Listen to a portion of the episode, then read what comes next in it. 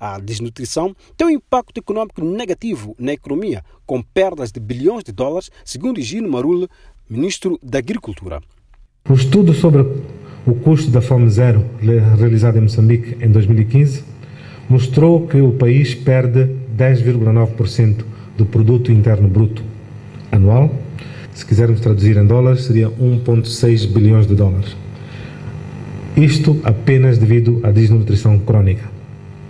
Esta redução do produto interno bruto tem efeitos nefastos tanto para a saúde como para a educação, assim como para a produtividade normal de qualquer trabalhador. Para a sociedade civil, o combate à desnutrição é dificultado pela falta de clareza nas políticas traçadas pelo governo, de acordo com Lígia Mutemba, da Scaling Up Nutrition.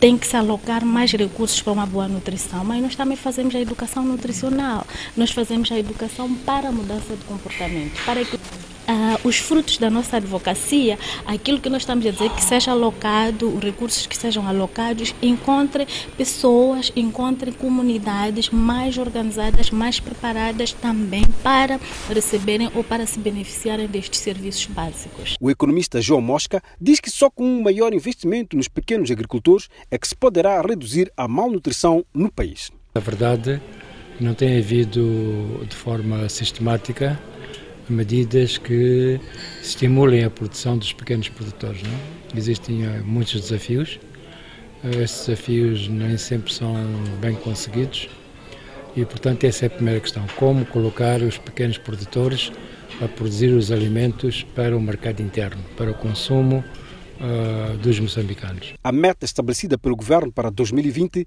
passa por reduzir os índices de desnutrição de 43% para 35%. De Maputo, Alfredo Júnior para a Voz da América.